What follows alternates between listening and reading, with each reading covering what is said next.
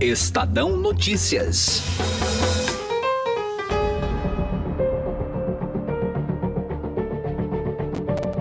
Toda vez que se fala nela, a sensação de mal-estar é inevitável. Pode até ter outra sigla, mas se o conceito é o mesmo, a rejeição costuma ser retumbante na classe política, entre empresários e também na população como um todo. Seu passado lhe condena. Contribuição parecida com, a, com o efeito da nicotina. É, no corpo humano. Causa até um certo a sensação de prazer, causa um conforto até meio nervoso, mas na realidade abrevia a vida da pessoa. Mesmo com o recall negativo, histórico, a equipe econômica do governo Bolsonaro tem defendido a necessidade da criação de um imposto federal sobre transações financeiras, nos moldes da extinta CPMF. Quem criou o imposto sobre transações foi o governo Fernando Henrique. Todos os economistas apoiaram, porque ele tem uma capacidade de tributação muito rápida, muito intensa. Ele põe muito dinheiro no caixa rápido. Se ele fosse baixinho, ele não distorce tanto.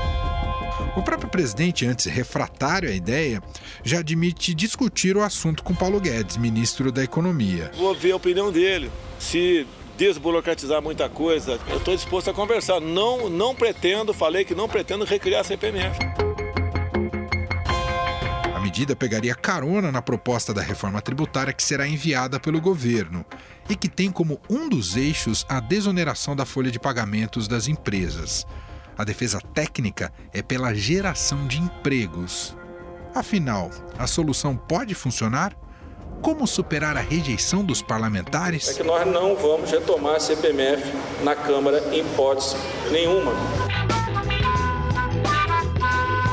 Eu sou Emanuel Bonfim e esse é o Estadão Notícias, que hoje analisa os prós e contras da criação de uma nova CPMF. Participam dessa edição a editora do broadcast Silvia Araújo e o economista e advogado tributarista Eduardo Fleury. Estadão Notícias.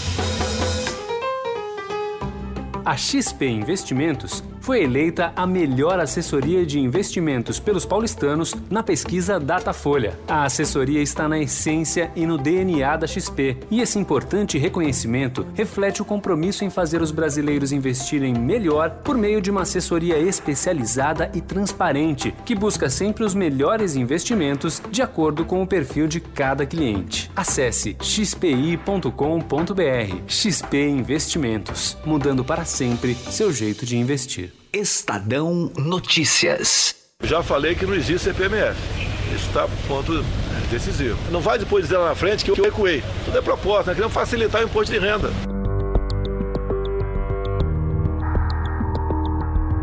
A CPMF voltou a ser discutida pelo governo, mesmo com o presidente Jair Bolsonaro negando que o tema esteja em pauta. Apesar dessa forte rejeição, a equipe econômica liderada pelo ministro da Economia, Paulo Guedes, deu apoio à criação de um imposto federal sobre transações financeiras. Nós podemos propor uma desoneração forte na folha de pagamentos a troco da entrada desse imposto. Se a classe política achar que o mais importante, que os desvios, as, as distorções causadas pelo imposto são piores do que os 30 milhões de desempregados sem carteira de trabalho têm, aí eles decidem. É uma opção difícil. Isso seria feito, segundo o ministro, como forma de compensar a redução nos impostos cobrados das empresas sobre a folha de pagamentos. Com o nome de Contribuição Social sobre Transações e Pagamentos, o tributo deverá ter uma alíquota mais baixa, de 0,22%. Agora, Bolsonaro admite conversar com o ministro da Economia, Paulo Guedes, sobre a possibilidade de criar esse imposto. Vou ver a opinião dele, tá? Se desburocratizar muita coisa, diminuir esse cipual de impostos, essa burocracia enorme, eu estou disposto a conversar. Não, não pretendo, falei que não pretendo recriar a CPMF. Ele pode falar, ó, eu vou botar 0,10% na CPMF e em consequência acabo com tais tais impostos. Não sei. No entanto, a possibilidade de voltar com a CPMF tem um oponente de peso, o presidente da Câmara dos Deputados, Rodrigo Maia. A única certeza que eu tenho, e falo com toda liberdade, até porque o presidente da República também já falou, não fica parecendo que é um conflito meu com a equipe econômica, é que nós não vamos retomar a CPMF na Câmara em hipótese nenhuma. Além dele, metade dos líderes da Câmara dos Deputados rejeita a criação de um novo tributo sobre meios de pagamento. Quem fala mais sobre esse clima, direto de Brasília, é a editora do broadcast, Silvia Araújo. A resistência é, aqui em Brasília, por parte dos parlamentares, a, esse, a essa contribuição é muito forte. O presidente da Câmara, Rodrigo Maia, já disse, já sinalizou que na Câmara não passa. O presidente do Senado, Davi Alcolumbre, também foi na mesma linha, disse que no Senado não passa. Então vai ter que ter uma negociação muito forte, uma negociação é, com números muito claros na mesa e com objetivos muito claros a serem alcançados para que os parlamentares dê o aval para o retorno dessa contribuição. O que pode ser discutido no Congresso, que pode ser uma coisa feita por meia dúzia. Precisa pesar muito bem é, o potencial de geração de emprego que teria essa desoneração. Né? Aí você consegue ter um argumento, que a gente é, vem falando muito dessa questão do desemprego no Brasil, o desemprego está muito crônico, a taxa de desemprego não cede dos dois dígitos, então teria que ter um potencial muito forte ali de, de geração de emprego para que o pessoal do Congresso, os deputados e os senadores, eles aceitassem ressuscitar uma contribuição que foi muito penosa para eles aprovarem lá atrás, outras legislaturas, é claro, mas na época teve muita reclamação, tanto que a contribuição foi extinta, né? Mas afinal, por que a CPMF é tão polêmica e como ela funcionava no passado? O imposto foi criado em 1996 e colocado em prática em 97 pelo governo Fernando Henrique Cardoso para arcar com gastos e investimentos em saúde. O nome comprido da contribuição provisória sobre movimento financeiro não disfarça sua natureza. Será mais um imposto. Um dos entusiastas da cobrança era o ministro da Saúde, Adib Jatene. A nossa necessidade, que foi aprovada pelo Congresso, é de 500 milhões por mês. Se arrecadar mais, o governo pode baixar a alíquota. Se vier uma outra uh, fonte na reforma tributária ou em qualquer coisa que ofereça esse recurso para o Ministério, o governo pode botar a alíquota zero e extinguir o tributo. Por isso que eu pedi emergencial e provisório.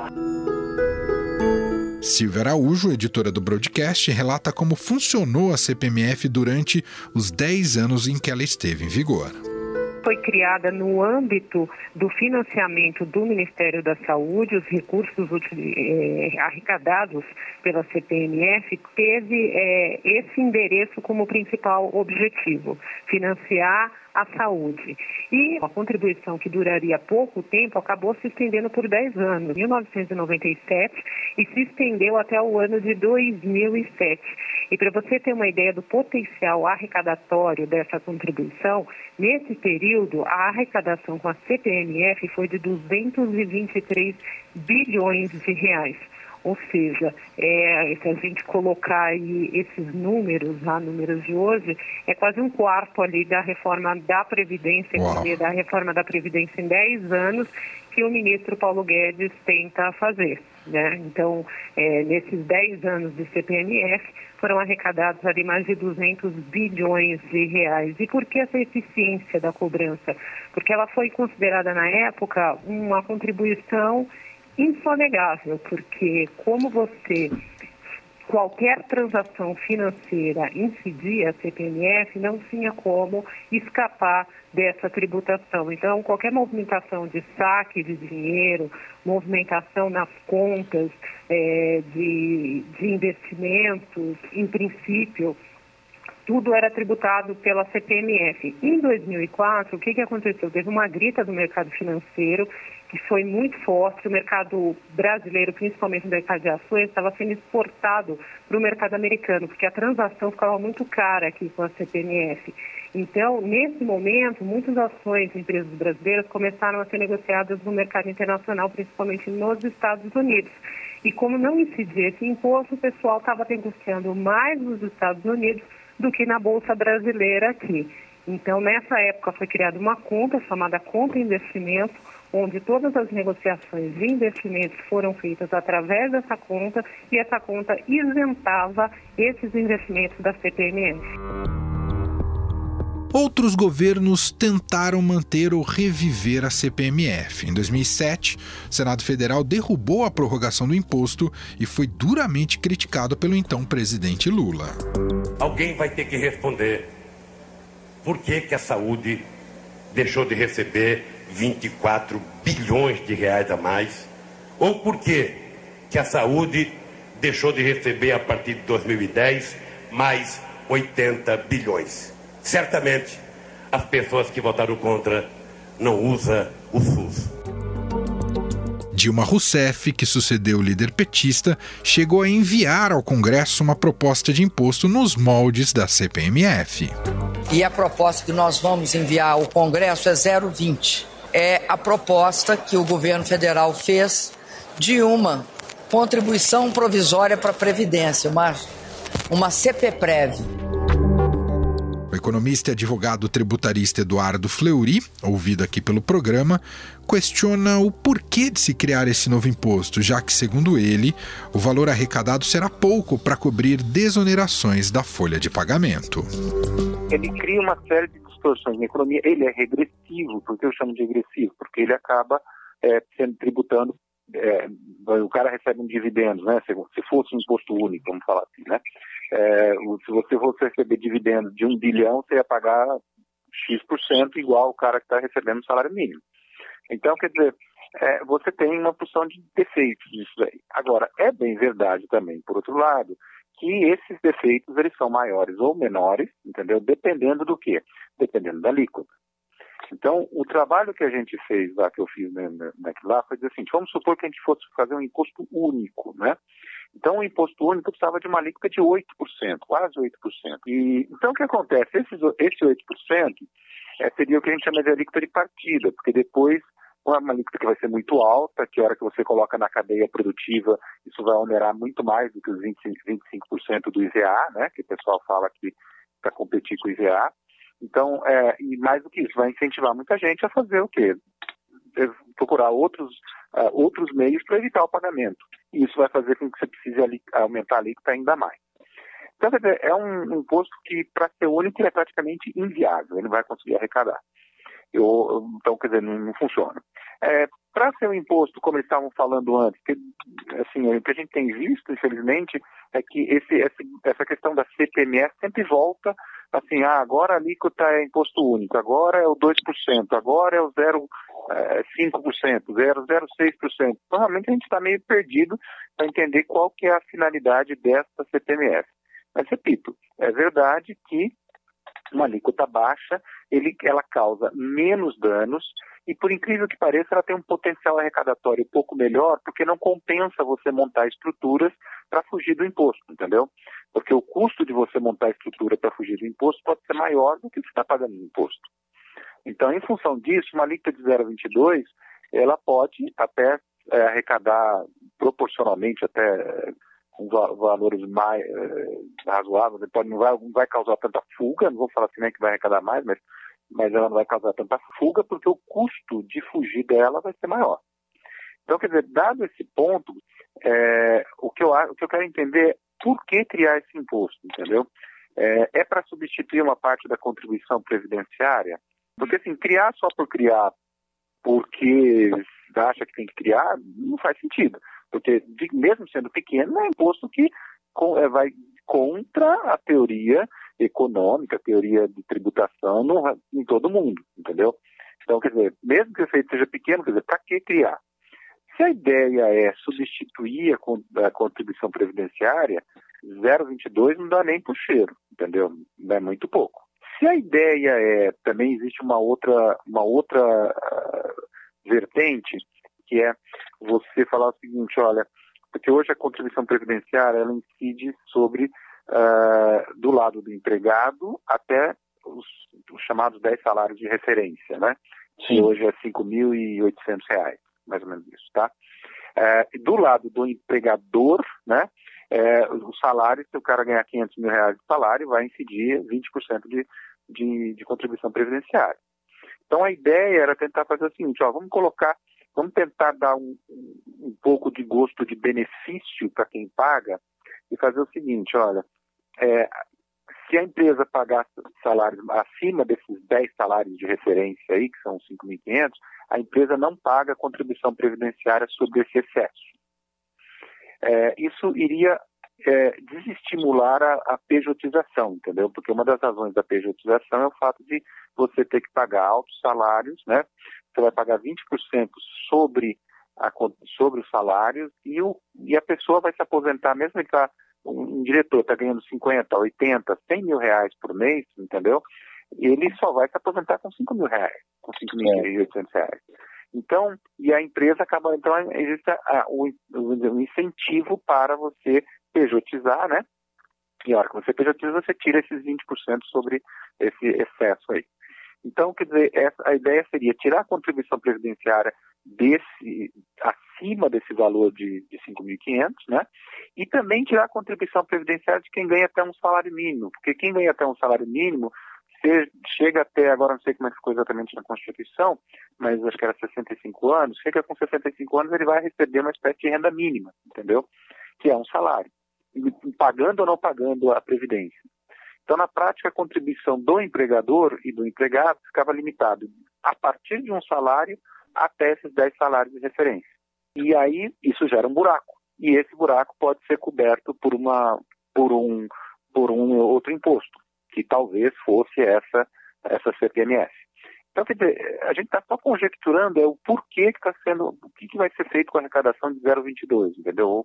Se é, é para isso, por exemplo, você acha que pode valer a pena, entendeu? É, mas, assim, se você aumentar 0,3, 0,5 o IVA, você já, já mata isso daí, entendeu? Você já resolve esse problema. Toda vez que se fala na recriação da CPMF, cria-se um pesadelo de um Brasil deprimido economicamente.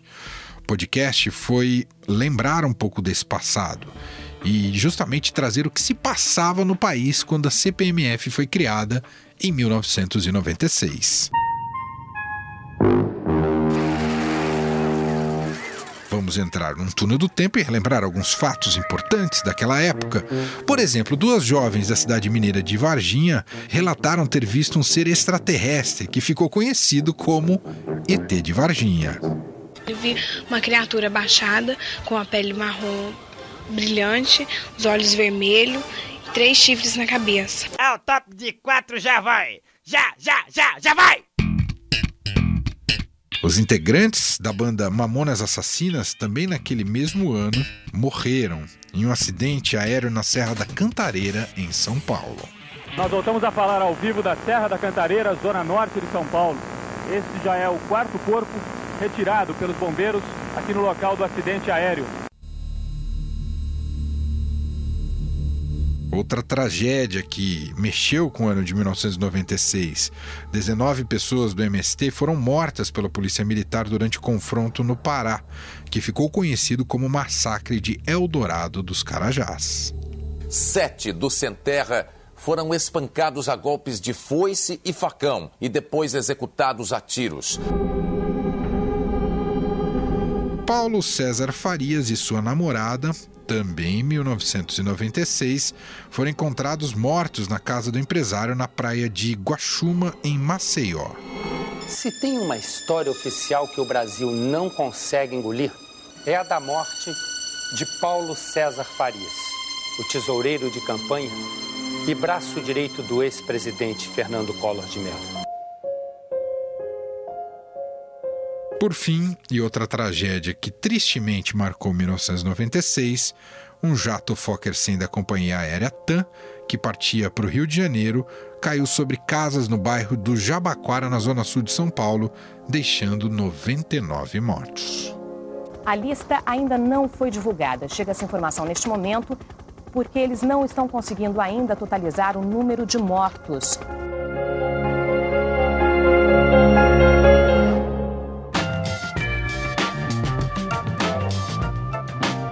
O Estadão Notícias desta sexta-feira vai ficando por aqui. Contou com a apresentação minha, Emanuel Bonfim, produção e roteiro de Gustavo Lopes e montagem de Nelson Volter. O diretor de jornalismo do Grupo Estado é João Fábio Caminuto. Para mandar seu comentário e sugestão, o nosso e-mail é podcast@estadão.com. Um abraço para você e até mais. Estadão Notícias.